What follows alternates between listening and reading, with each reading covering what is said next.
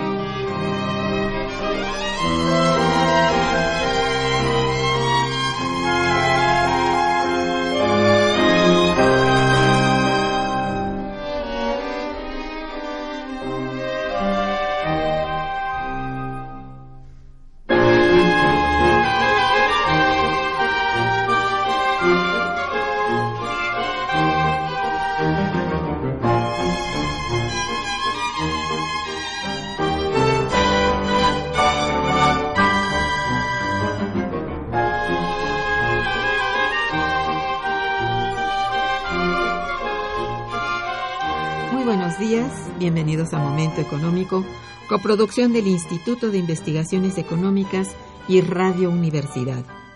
Les saluda Irma Manrique, investigadora del Instituto de Investigaciones Económicas, hoy jueves 25 de agosto de 2016. El tema que abordaremos el día de hoy es el tipo de cambio y su impacto en la economía mexicana. Para ello contamos con la siempre valiosa presencia de nuestro compañero, el doctor Armando Sánchez Vargas. Buenos días, Armando. Buenos días, mucho, muchas gracias. Nuestros teléfonos en el, en el estudio son 55 36 89 89, que cuenta con dos líneas. Para comunicarse desde el interior de la República, contamos con el teléfono LADA sin costo 01800 505 2688. La dirección de correo electrónico para que nos manden sus mensajes es una sola palabra momentoeconómico arroba unam.mx. También pueden escucharnos a través de la página de internet www.radiounam.unam.mx. De nuestro invitado. Armando Sánchez Vargas es doctor en Economía por la Facultad de Economía de la UNAM. Es maestro en Ciencias Económicas por la Universidad Nacional Autónoma de México y maestro en Arts and Economics por la Universidad de Virginia, Estados Unidos. Es licenciado en Economía por la Universidad Nacional Autónoma de México. Actualmente es investigador titular del Instituto de Investigaciones Económicas de nuestra UNAM y se encuentra adscrito a la Unidad de Investigación de Economía Industrial. Su desempeño docente lo realiza en el posgrado de Economía de la misma UNAM. Una de sus líneas de investigación es productividad industrial. Cuenta con la realización de diversos proyectos de investigación y es actualmente el coordinador tanto del Boletín Electrónico Situación y Perspectivas de la Economía Mexicana, como de la Coordinación de Análisis Macroeconométrico Prospectivo del Instituto de Investigaciones Económicas. Cuenta con un buen número de publicaciones nacionales y extranjeras. Bien, Armando, nos encontramos concluyendo el segundo cuatrimestre de este año 2016 y considero que es muy conveniente realizar un balance, por un lado, de lo acontecido con nuestra economía hasta este momento y por el otro, de lo sucedido con el tipo de cambio entre nuestra moneda y el dólar, durante los últimos meses, para así tratar de visualizar y entender lo que nos depara en materia económica. El último cuatrimestre o cierre del presente año es muy importante para todos nosotros y por lo tanto, bueno, eres la persona indicada en nuestro instituto para hablar de este importante tema, debido a que, como bien se sabe, tienes a cargo hasta este momento el boletín electrónico Situación y Perspectiva de la Economía Mexicana, el cual se publica cuatrimestralmente, como dijimos, de manera gratuita en la página electrónica del instituto y que tiene justamente como objetivo principal el dar seguimiento a lo que acontece con nuestra economía, así como el de perdón, así como el de ofrecer pronósticos con respecto al comportamiento de ella. Por eso mismo te pido eh, nos hables acerca de cómo cierra la economía mexicana al término de este segundo este cuatrimestre.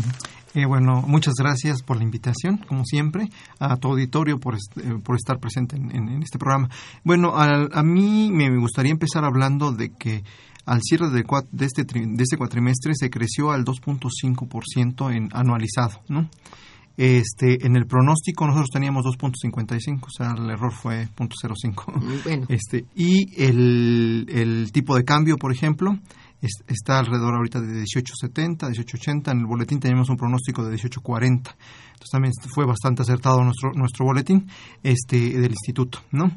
Eh, quisiera también hacer énfasis en que la situación macroeconómica no es halagadora y la perspectiva para los próximo, el próximo año y medio, dos años, no se ve tampoco por ahí. El gasto privado está deprimido, la inversión y el consumo privado no están creciendo a los ritmos que se requiere.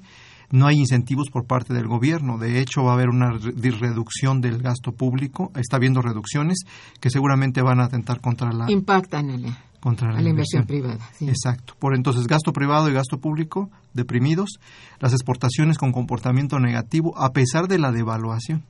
Generalmente se espera que una devaluación impulse las exportaciones y no está sucediendo, lo cual eh, tiene desconcertada a mucha gente, ¿no? Entonces también por el sector externo no hay un motor de crecimiento. El único motor de crecimiento que tendríamos es el mercado interno y se está deprimiendo y con las expectativas de reducción en gasto público y este digamos la, la, cuestión de la elevación que se espera una elevación de las tasas de interés en Estados Unidos. Eh, eh, todo el panorama externo e interno está contra un crecimiento de yo diría más allá de 2% del PIB para el año para el año completo. Y además una inflación que no que, creo que va a estar más o menos alrededor del 3% este no no va no va a haber mucha inflación pues porque la economía está eh, deprimida, claro. ese es digamos el, el panorama que no es halagador, ¿no? En, términos generales. Estamos hablando, pues, de una, un continuum respecto al estancamiento. Exactamente. es muy, muy malo. Y bueno, a ver, en torno a lo acontecido con el tipo de cambio, ¿qué es lo que qué es lo que pasa? ¿Por qué si, si hay una devaluación? Ha habido, ha habido devaluaciones, un deslizamiento, digamos, bastante severo, hasta llegar a ser pues una devaluación importante, ¿no? Exactamente. Entonces, ¿por qué este comportamiento, mm, digamos, tan negativo, porque no puede decirse de otra manera, con respecto al comercio exterior? Bueno, aquí lo, que está sucediendo es que la alta volatilidad mundial está generando que los flujos de capital, digamos, los, los flujos de capital eh, están de manera son muy volátiles actualmente. Uno de los factores que hay hay por lo menos tres factores importantes detrás de esa volatilidad enorme. Uno, este que Estados Unidos quiere elevar sus tasas de interés. Entonces eso hace que los flujos de capital que tenemos en México se vayan, ¿no? Países en, desarrollo. Ha estado con la amenaza permanente de que va a aumentar. Y genera volatilidad. Entonces ese, miedo genera volatilidad y, y, este, expectativas que atentan contra los países que tenemos, que dependemos mucho de esos flujos, ¿no? Entonces al final del día ese es un primero, la, la, política monetaria de Estados Unidos que no terminan de, de, de llegar a un acuerdo, ¿no? Dos, tenemos también la cuestión de los precios del petróleo. Efectivamente. Los precios del petróleo están afectando al tipo de cambio. Cada vez que el precio del petróleo baja, el tipo de cambio de México se devalúa. Entonces hay una, hay una correlación muy alta entre estas dos variables y entonces pues estamos sujetos a, los acuerdos internacionales sobre la oferta de petróleo. Ahorita lo que sabemos es que eh, no, no se ha llegado, hay de hecho hay un exceso de inventarios Por lo tanto, podemos esperar que en los próximos meses va a bajar el precio del petróleo. O sea, ahorita está alrededor, la mezcla mexicana alrededor de 47 dólares. Eh, podría irse hacia abajo otra vez. No sé, podría llegar a 30 dólares, por ejemplo. Ay, tal, tal baja. Exacto, es una, ese es el escenario más pesimista, ¿no? Oh, Digamos que llegamos de nuevo a 30 y si pasara eso, eh, tendríamos otra vez afectaciones en el tipo de cambio mayor devaluación y lo que eso significa para el país, bueno, ya, ya no significa que crezcan nuestras exportaciones por lo que vemos, más bien significa inflación, significa este deterioro del poder adquisitivo de, la, de las clases trabajadoras. Entonces, eh, y obviamente disminución del consumo y disminución del Producto Interno Bruto. O sea, el mercado se va a deprimir Exacto. tenemos ese otro aspecto, los precios este, internacionales del petróleo, las tasas de interés de Estados Unidos, que, que está por subirlas, eh, y eh, también el, el, crecimiento de Estados Unidos también afecta porque cuando Estados Unidos sienta que crece, va, va, va a subir las tasas de interés para controlar su inflación y va, va a generar un bueno, un impacto negativo en términos de flujos de capitales, mayor volatilidad para el tipo de cambio y nosotros vamos a tener un problema aquí severo también, ¿no? Pero muy severo, es decir, con relación a este año va a ser una baja, siento yo, mucho, muy pronunciada. Mm. Bueno, de acuerdo con los datos y el desarrollo económico que muestra hasta el momento nuestro país, bueno, hablemos de esto, ¿no? Puede decirse que continuamos con lento crecimiento económico, Sí. Sí. ¿Y hasta cuándo y por qué continuará la situación? Ok, esto ya lo hemos hablado en muchos programas, de hecho, contigo, y hemos este, ah, dicho que en realidad lo que eh, este crecimiento económico se puede mantener 10, 15 años a esos niveles de 2%, hasta menor inclusive. ¿Por qué? Porque si no hay un cambio estructural en la economía, entonces no vamos a poder crecer más allá. Estamos pegados al 2% ya ahora. Hace algunos años se decía que México no podía crecer más allá del 2.7 o 3%. Ahora ya no. O sea, con... Ni siquiera eso. Con las crisis y todo eso, ya el nuevo potencial de crecimiento de la economía mexicana es de alrededor del 2%. Cierto. Y entonces este, la única manera de romper con, esa, con ese círculo vicioso es generar eh, este, cambios estructurales que al parecer las reformas estructurales no han logrado consolidar. Entonces, más bien, ¿a qué nos referimos? A lo que hemos platicado antes. Tenemos que voltear los ojos hacia el mercado interno en México. El mercado externo, por la volatilidad que se ve, no es una posibilidad. No es una posibilidad. Exacto. El mercado interno tenemos que voltear hacia nuestra industria, ¿no? Generar este política industrial, el campo, ¿no? Política, política este, agrícola, etcétera. Entonces, la política económica tiene que dar un viraje a eh, los elementos que, que generan una mayor generación de riqueza y de valor agregado. Y eso implica indudablemente política industrial y política este, agraria, ¿no? Para apoyo al, campesinado, establecer cadenas de valor, este, una política económica real. No, el, libre mercado ha demostrado en los últimos 30 años que como tal, a pesar de que es el, el, sistema que tenemos, es, eh, tiene ineficiencias, ¿no? Y en eso hay, hay necesidad de que el, de que haya un regulador, un ente regulador, que en este caso es el Estado, y que, y que haya quien impulse y genere los incentivos, porque por sí solos no parece que estén eh, funcionando. ¿no? Definitivamente. No hay realmente, vamos, referencias de política económica real en ningún sector, bueno, por lo menos en los productivos, que son los que mueven, y ahora queda claro que son los que mueven realmente al, a los países.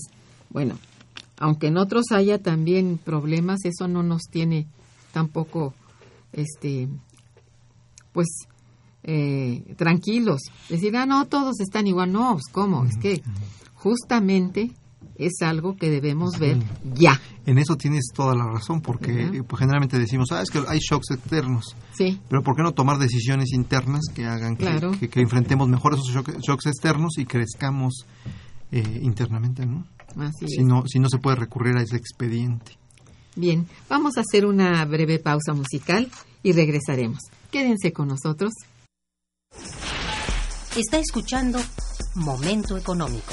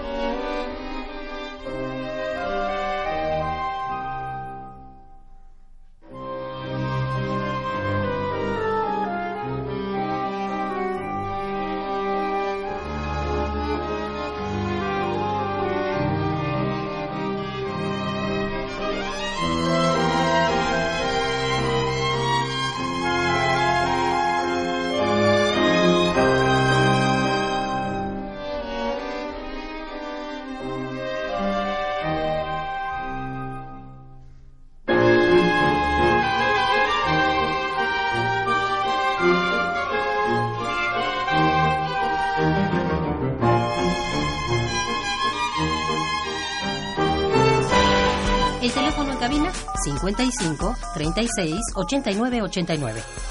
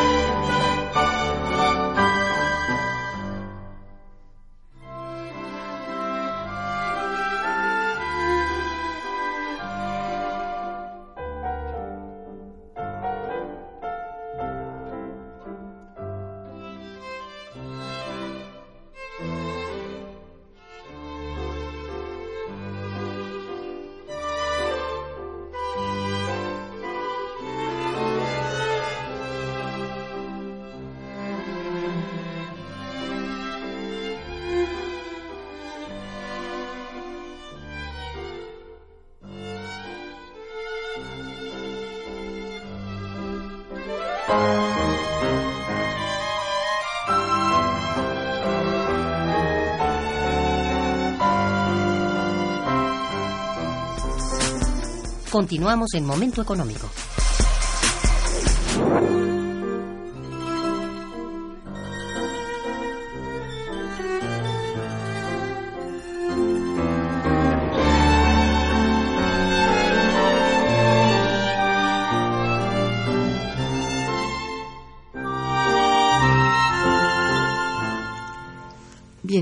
Recibido una llamada de nuestro amigo Agustín Mondragón quien te felicita y felicita al programa. Gracias, don Agustín.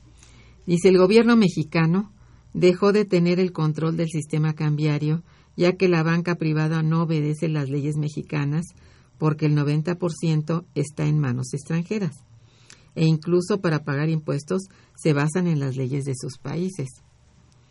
La industria y la empresa mexicana han sido desmanteladas por órdenes de la globalización a través del Banco Mundial y del Fondo Monetario Internacional, pasando a ser un país maquilador y al depender de un 80% de productos de importación, somos dependientes en el campo, en la industria y en la banca. Pues tiene toda la razón don Agustín Mondragón.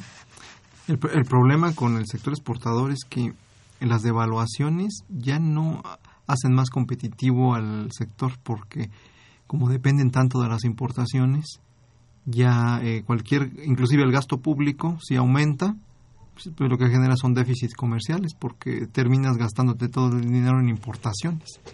Entonces al final del día los, se fugan los efectos multiplicadores que podría tener una devaluación.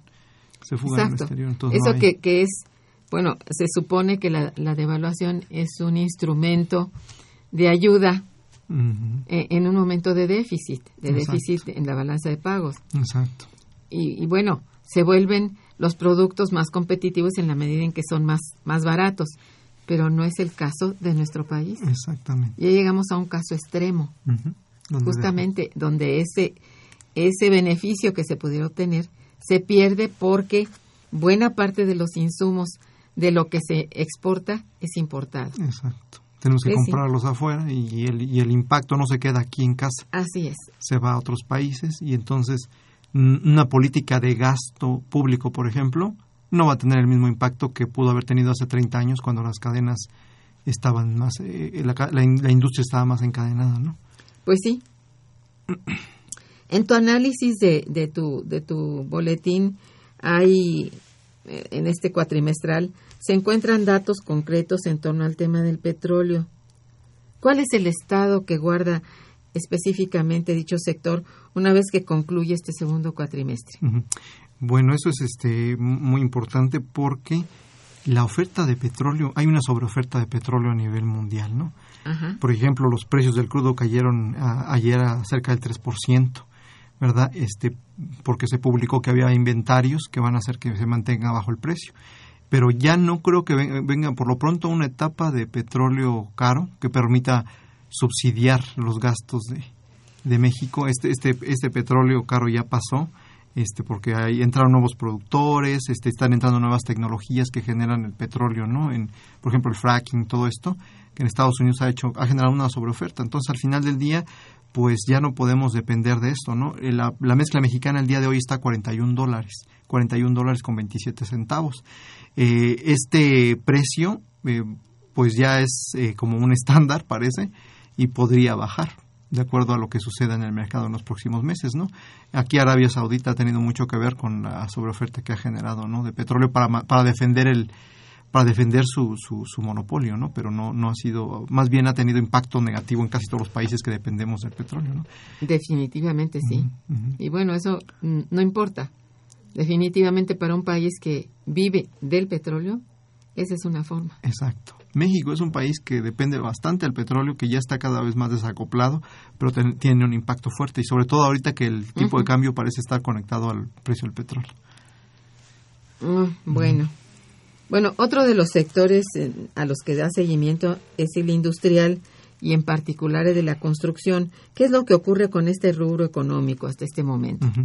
Bueno, la situación en el sector industrial se está agudizando en este primer semestre está empeorando, ¿no? Por ejemplo, lo que sabemos es que la producción industrial en, entre enero y junio, o sea, en el primer semestre creció al 7.7%, que si lo comparamos con los tres años anteriores es el, es el peor semestre que ha habido en tres años. Bajísimo. Para la industria. Entonces, esto pues tiene que ver con muchos factores, ¿no? Uno, pues el gasto privado no sube, entonces, ¿qué vendemos? No podemos vender en el exterior porque hay crisis externa no podemos vender en el interior porque están deprimidos los salarios, porque hay eh, un mercado interno que está en contracción, este, entonces al final del día no, no, hay dónde vender, eh, obviamente las empresas pues no, no producen, ¿no? Si no tienen mercado donde colocar el producto. Entonces al final del día este, la situación de la, de la, de la industria está complicado también y pues no, no esperamos que haya una recuperación en este año y medio, dos años que vienen, ¿no? Es, se, va, se va a mantener como estancada sobre todo por los incentivos que se ve que va a haber, ¿no? que, que son pocos. La otra posibilidad sería aumentar la productividad ¿no? en la industria y, y, digamos, ganar nuevos mercados externos, pero eso se ve difícil porque el nivel de productividad mexicano es muy bajo, no, no, este, no hay un cambio de oferta estructural que, que, pueda hacernos más competitivos. Ya, ya sabemos que los empleos, por ejemplo, en el país, el 60% están generados por la microempresa que no es competitiva, no, no tiene altos niveles de productividad y que no puede no puede colocar su, producto eh, afuera del país, ¿no? Entonces es, es, por el lado de la oferta también tenemos problemas. Muchos. No solo en el gasto. Sí, ya, ya se contrajo suficientemente también el lado de la oferta. Exacto. Mira, tenemos otros, otras llamadas de nuestro público. Si me permites, voy a leerte. Salvador Rodríguez eh, felicita, te felicita y felicita al programa. Desde, desde que el gobierno mexicano imprime el billete de banco que circula en el país, la economía es un desastre. Mm. Mm, pues sí. De hablar. Eh, Guadalupe Cortés también te felicita y dice y pregunta, ¿existe alguna forma de enviar dinero a Chile sin que cobren comisión? Actualmente le cobran 50 dólares por enviar 4 mil pesos. Bueno, eso tiene que ver con las casas que se dedican a este negocio, ¿no? las casas de cambio. sí, o las casas que, mueven divisas, ¿no? Exacto. Que mandan, este, bueno, haces depósito y como envío para y te cobran una comisión. Difícilmente a veces es cobrar una comisión. Canina, ¿no? sí. Eh, no existe otra forma de enviar dinero. Realmente esa es la que existe y bueno, y varía yo creo que el cobro que se hace, ¿no? Supongo. Sí, sí, eso eh, habría que consultar con un especialista en, la cuestión de movimientos. sí. De divisas. Eh, este Lourdes Mejía también te felicita y dice, el dólar tiende a subir, ¿por qué? Ah, lo que estábamos mencionando, ¿no? Cae el precio del petróleo, el dólar sube, ¿no? Hay una correlación alta. Por ejemplo, si sube la tasa de interés en Estados Unidos, es decir, ellos empiezan a dar a pagar un, un, retorno más alto por el uso del dólar, pues obviamente este el, los dineros se, se, van a Estados Unidos, ¿no? Deja de fluir el capital externo. O sea, competimos por el dinero en realidad, ¿no? Entonces Estados Unidos está con las alzas en las tasas de interés estaría atrayendo capitales que perdemos aquí. Entonces es una competencia por los recursos y al final del día se traduce en que, en que la moneda mexicana se, se debilita, ¿no? Se, desvaloriza. Se, desvaloriza, más bien se deprecia. Sí, pues es un, un, este, un mecanismo muy cruel, ¿no? Dice, pregunta Javier Guerra, ¿por qué no podemos salir del liberalismo? ¿Qué nos lo impide? Es buena la pregunta. Esa pregunta es buena, es interesante. En realidad, yo creo que, el- que a nivel mundial eh, el liberalismo ha mostrado eh, que, ah, que, es capaz de generar mucho crecimiento en el producto, pero no distribuir. Entonces genera, genera mucho crecimiento, pero lo, lo concentra en, ciertas, en cierta parte de la población muy pequeña y la mayor parte de la población queda desprotegida. Entonces, esa es una de las cuestiones. Eh, obviamente, pues hay incentivos e intereses económicos que prevalecen ¿no? a, nivel mundial y que es difícil.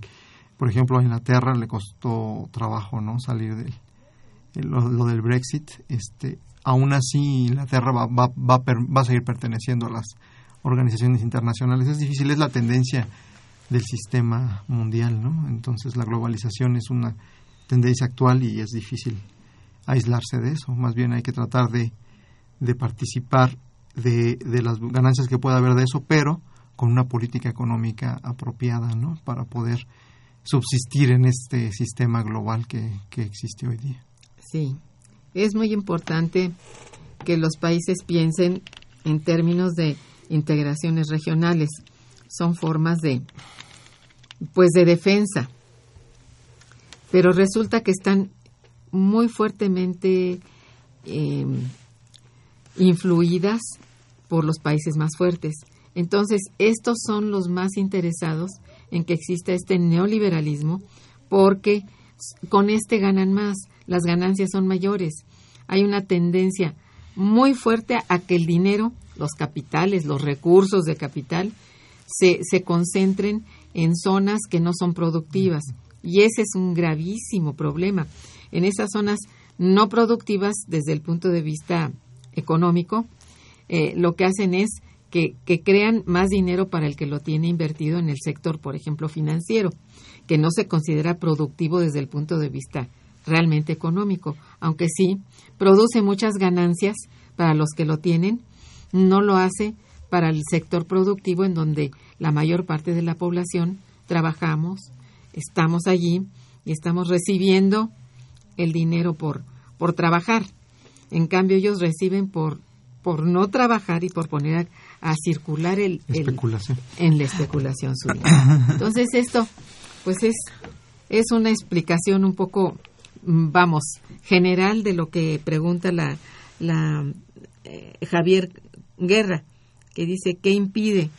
Lo impide precisamente esa alta concentración de los ingresos en pocas manos, en una palabra, ¿no? Y que se va fortaleciendo a nivel mundial. Cada vez tiene más. Así es.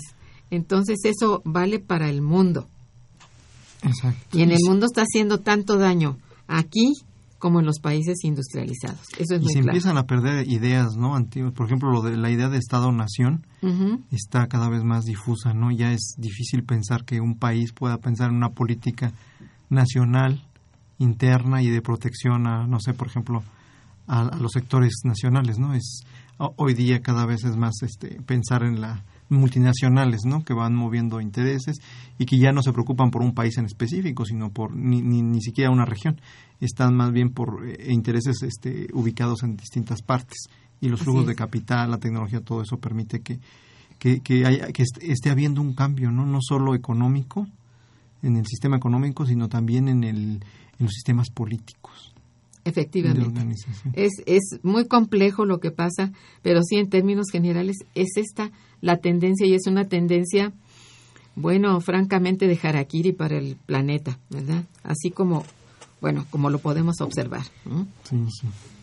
Bien, bueno, después de esto vamos a hacer una breve pausa para que nos, se nos descanse el cerebro y regresaremos. Está escuchando Momento Económico por Radio UNAM.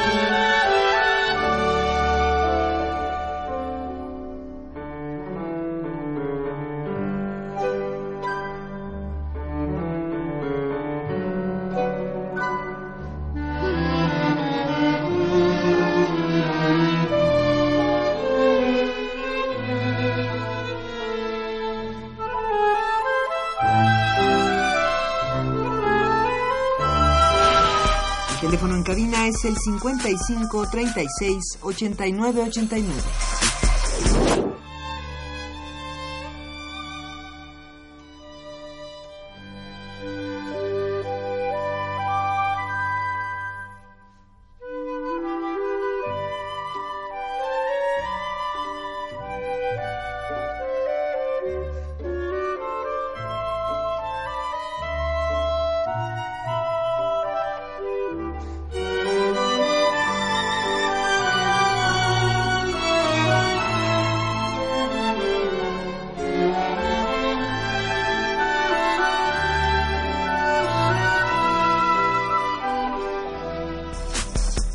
Continuamos en Momento Económico.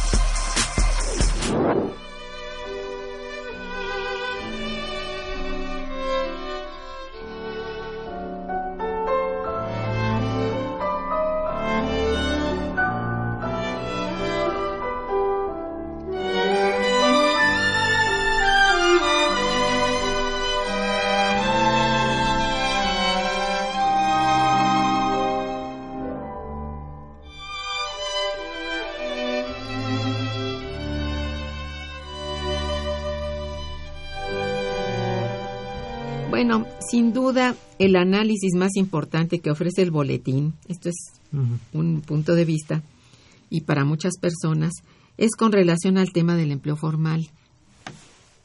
¿Qué fue lo que pronosticó tu boletín con relación al comportamiento del empleo para este segundo cuatrimestre?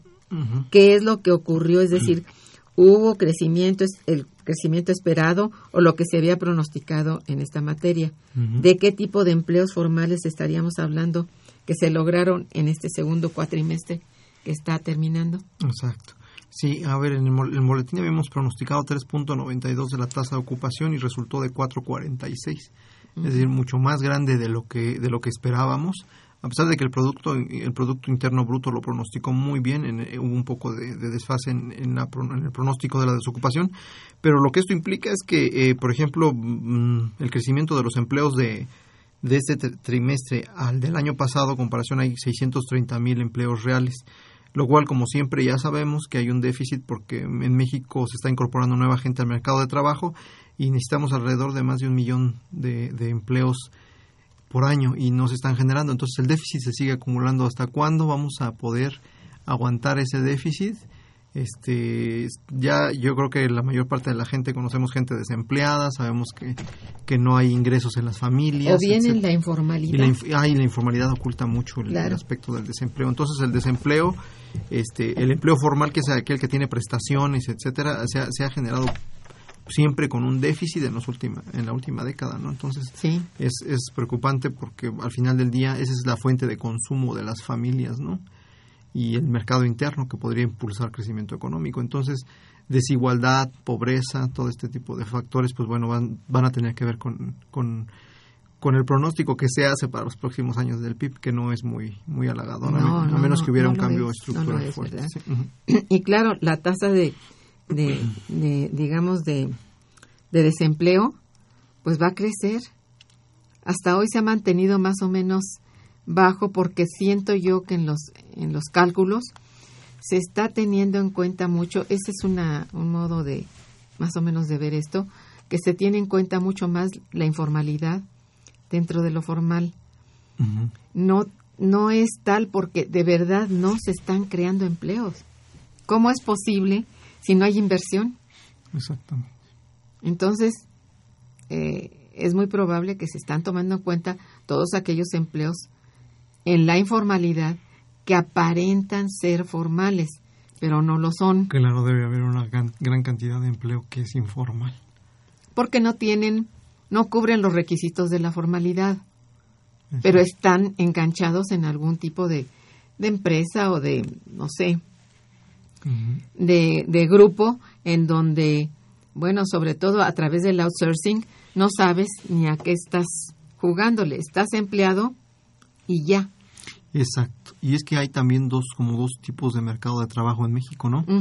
El mercado informal de, de baja productividad o de Sí. microempresas, cuya la, que con una capacitación de empleados muy baja, poca, poca productividad, y que es el que le da empleo a la mayor parte de la población. Por el otro lado está el de las multinacionales, que requiere gente con muchas habilidades técnicas y, eh, y- y una capacitación muy alta y que tienen salarios más altos, pero es el, men- el menor, la menor parte de la población la que está ubicada ahí. Entonces es, es un mercado de trabajo muy, muy, dispar, segmentado. muy- segmentado, exactamente.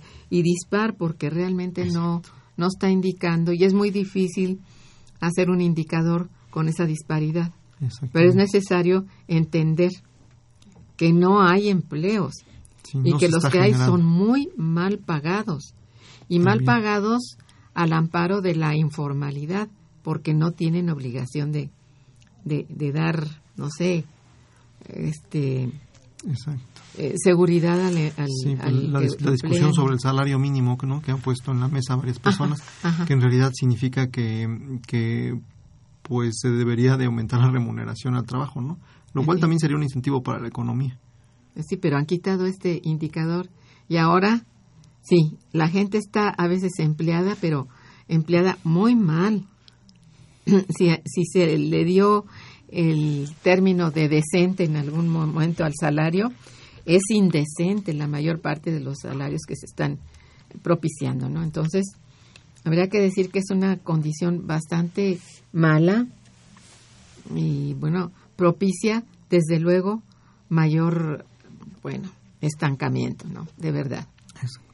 María de los Ángeles Díaz te pregunta, ¿por qué los bancos compran el dólar a un precio y lo venden con una enorme diferencia? Ujú. Eh, bueno, el negocio de los mercados cambiarios es eso, es comprar barato y vender caro, es parte ¿Cierto? del negocio Ujú. bancario, ¿no? En el tipo de cambio. Ujú. Este, Así que, es. que al final del día, bueno, este se supone que, el- que los eh, que las personas deberíamos de buscar dónde comprarlo más barato, ¿no? Pero no existe Pero lugar. tampoco hay un lugar muy, muy claro. Pues sí, esa es, esa es la fuente del negocio cambiario, ¿no? La Así es. especulación. Ujú. Y no está eh, controlado por nadie. Entonces, bancos y, y casas de cambio se ponen las botas con, con la ganancia, con la diferencia. Efectivamente, eso es porque es un gran negocio, señorita María de Los Ángeles Díaz. ¿Mm? Bueno, desde principios de año se manifestó una situación económica no favorable, ya sabemos. Ujú, sí. Pues el tipo de cambio de la moneda frente al dólar y a otras divisas comenzó a verse seriamente afectado. Esto ya era desde el principio del año. Pero al parecer se ha convertido en una constante, pues hace todavía un par de meses esta situación volvió a manifestarse antes que todo, bueno, ¿a qué se debe esta situación tan desfavorable de dos meses para acá? Porque se volvió mucho más Exacto. acusada. Sí, porque los tanto los factores externos como los factores internos están provocando esa volatilidad del tipo de cambio. Por ejemplo, ya dijimos, ¿no? El, el precio del petróleo. Eso no, no está en nuestras manos, no se puede controlar, es un factor externo. Así el precio del petróleo, la, la volatilidad de la tasa de interés de Estados Unidos, Es externo que también. también depende de los americanos, no de nosotros. Pero por el otro lado, en el, en el ámbito interno, pues tendríamos que ser más competitivos para poder tener una moneda más fuerte. Pero por el otro lado también la cuestión del, eh, digamos, del- de, las, eh, la situación que tenemos de que tenemos que importar demasiado por cada producción. Somos muy vulnerables al tipo de cambio. Hemos quedado completamente. Exacto. Entonces, por ejemplo, si nosotros importamos mucho más, lo que consumimos lo traemos de afuera, dependemos de comprar afuera. Por lo tanto, dependemos del tipo de cambio.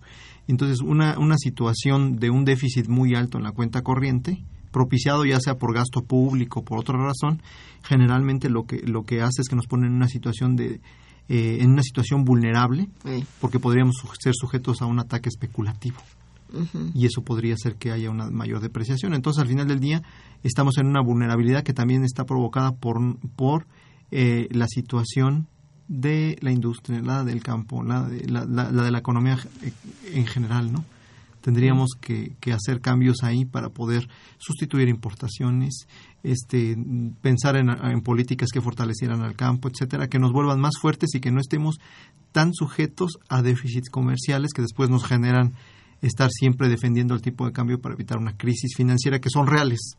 En el, en el 95 y, por ejemplo, esa crisis tuvo que ver con un ataque, con ataques especulativos al peso, porque teníamos deuda en dólares, ¿no? Entonces, eh, eh, qué grave, ¿verdad? Exacto. Entonces, eso, eso es, somos vulnerables también por la, la estructura del, del país económico. Así es.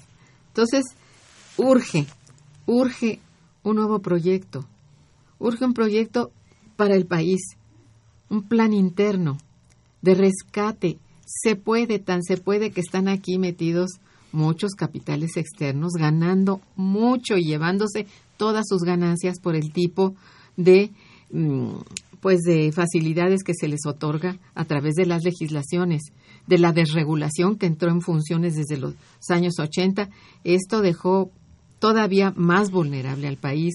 Entonces, urge tener un poco más de, de control, de regulación y de fuerza interna de toma de decisión política por este país, ver por el país, no por las empresas eh, transnacionales, sino por las empresas pequeñas, micro, que son la mayoría y que son las que sostienen en buena medida este el empleo. Sea bueno, sea malo, regular, es, son las que están propiciando empleo. Y son las que, dada su condición, pagan impuestos. Bueno, estamos como que actuando de manera contraria a lo que debiera ser. Sí, urge muchísimo un cambio de, de política, un cambio total y absoluto, ¿verdad? Bueno, ay, eh, digamos que tanto, pues bueno, ya vimos todo lo que lo que sucede con la economía, con la variabilidad del tipo de cambio. Es decir, ¿qué es lo que se ha visto mayormente afectado según tu punto de vista? ¿A partir de qué hay esa mayor afectación? Ajá, este, bueno, la variabilidad del tipo de cambio, esto que ha habido de incertidumbre desde mi punto de vista, pues lo que está afectando es el crecimiento económico y generación de empleo. O sea, todos estos este, eventos eh, especulativos que llegan, sube el tipo de cambio, de inmediato se traducen en el gasto, en el gasto de las familias, en, en el empleo, en, en, situaciones donde empresas quiebran, no pueden resistir estas, este, estos costos, etcétera. Entonces, al final del día, el mayor impacto siempre va a ser sobre el crecimiento económico y el bienestar de las familias, ¿no? Eso es lo que podríamos decir que, es donde realmente sí, este, que no hay, digamos, el sustento de la de la este, sociedad en su conjunto es bastante débil. No tiene una fuente de ingresos suficiente, no tiene tampoco ninguna ningún vamos a decir un cuadro, un esquema de defensa hacia lo que sería propiamente su bienestar, es decir, su bienestar en cuanto a, salud, en cuanto a educación, todo está como que reventando, suelto, como que no hay manera de recoger todo esto y ponerlo en orden. Estamos con graves crisis en la educación, en, en la vivienda, en todo, lo, todo esto que podría ser la defensa de la sociedad en su conjunto está resquebrajado. Y, y un, un empleado, un, un asalariado que no tiene ni idea de cuáles son sus derechos, bueno, toma el empleo que sea con tal de sobrevivir. Entonces estamos en, en un momento de simple sobrevivencia y qué triste, porque eso es malísimo para un país como México, que fue en un tiempo ejemplo para el resto de América Latina. Y bueno, Ahorita habría que decir que hay muchos problemas en el resto de los países latinoamericanos, pero como el nuestro, es una pena que se haya dejado caer de esta manera la economía mexicana. ¿No te parece? Sí, sí, en las últimas décadas se ha, propiciado este, una mayor dependencia del sector externo, o sea, y al final del día nunca, contábamos con que el sector externo no iba, a caer en crisis, ¿no? Entonces es, es. como no tener una, una estrategia de respaldo, ¿no? ante una situación desfavorable. Así es. Vamos a una breve pausa musical y regresaremos. Quédense con nosotros. Está escuchando Momento Económico.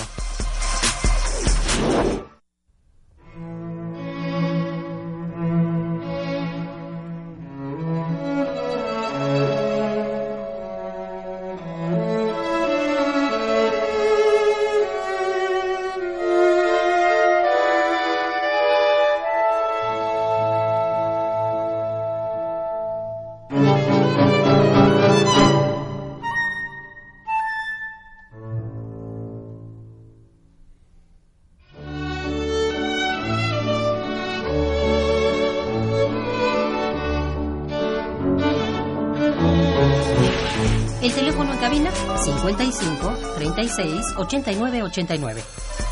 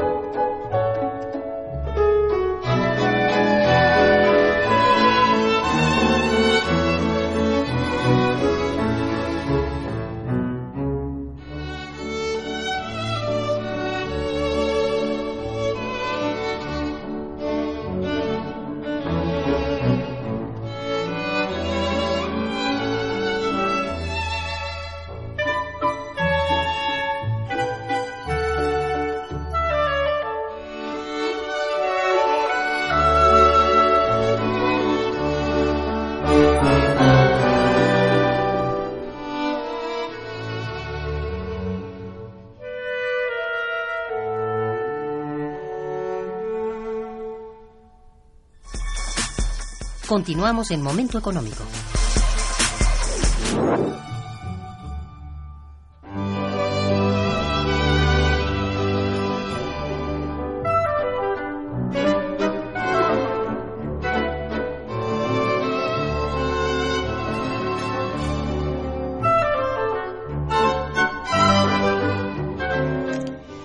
Bien, aquí nuestra querida ah, este Radio Escucha Hilda de San Román te felicita y felicita al programa. Y bueno, comenta ella, el jefe de gobierno Miguel Mancera dijo hace poco que hay que pensar más en el autoempleo. ¿Cómo ves eso? Bueno, es, es difícil pensar en el autoempleo cuando no hay oportunidades de negocios, ¿no? Pues sí. Cuando no hay incentivos para poder generar un empleo, una, una empresa, ¿no? Pues sí, pero este, entonces es, difícil porque el, mercado no está ofreciendo esas posibilidades. No sabemos a qué se refiere con autoempleo en realidad. Pues sí. Dice, ¿esto quiere decir que el gobierno no está pensando en crear empleos y menos bien remunerados? Pues sí, efectivamente con los, las disminuciones del gasto público vemos muy claramente que lejos de estar creando empleos, está destruyendo empleos. Hay desocupación en la medida en que disminuye el gasto público, sobre todo en infraestructura. Exactamente. Entonces, bueno, francamente es una observación de doña Hilda y pues con mucho mucha pena tenemos que coincidir en que el autoempleo no es la salida y que el gobierno no está dispuesto tampoco a, a poner nada de su parte en este problema, ¿no? Oh. ¿Cuáles son los resultados que has obtenido a través de las simulaciones que has realizado con respecto al tipo de cambio entre nuestra moneda y el dólar para el corto plazo? Porque es muy importante este pronóstico que haces tú a través de la simulación.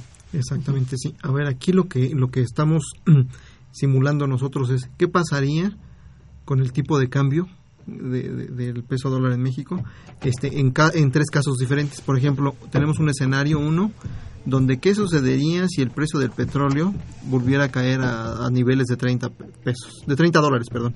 Este, entonces en el 2017 tendríamos un tipo de cambio de 19 pesos con 20 centavos. Es decir, pasaría de, 10, de 18 40, 50 que ha estado por ahorita, últimamente a 19, 20. Entonces esperemos oh. una devaluación fuerte si el precio del petróleo se cae. Y eso no está en, no está en manos del país, ¿no? Eso depende de, la sobreoferta que hay a nivel mundial. Y, por lo que, se ve, puede que, que que es bastante probable. Después, en el, tenemos un escenario 2. Eh, ¿Qué pasaría si Estados Unidos sube su tasa de interés?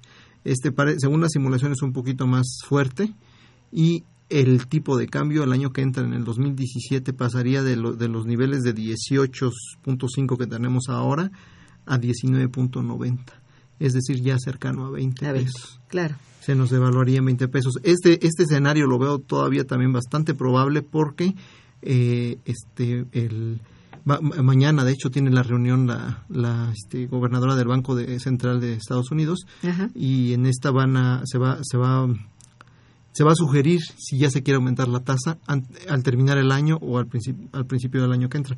Desde nuestro punto de vista no se justifica en Estados Unidos una elevación de la tasa de interés. O sea, no debería Estados Unidos hacer eso porque va a generar más mayor contracción en su economía. Sin embargo, este, las autoridades monetarias están inter- interesadas en hacerlo para mantener la estabilidad macroeconómica. Eh, si sucede y que es también altamente probable, entonces esperaríamos un tipo de cambio para el 2017 de 19.90, es decir, ya cercano a 20 pesos. Ajá. Por el otro lado, si Estados Unidos crece eh, un 3%, ahorita está creciendo cercano al 2%. Si llegara a crecer cercano al 3%, que eso es un poco menos probable, este, tendríamos también un tipo de cambio casi de 19.8, algo así. Entonces, los tres escenarios que estamos presentando aquí eh, implican que, el- en mi perspectiva en general, el tipo de cambio va a seguir subiendo en el mediano plazo. Entonces, hay que poner atención porque como eres, haces tú unas expectativas bastante acertadas, en realidad eh, lo que están trabajando ustedes lo hacen con, sí, como- con, mu- con mucho cuidado y con, bueno, bien sustentado académicamente.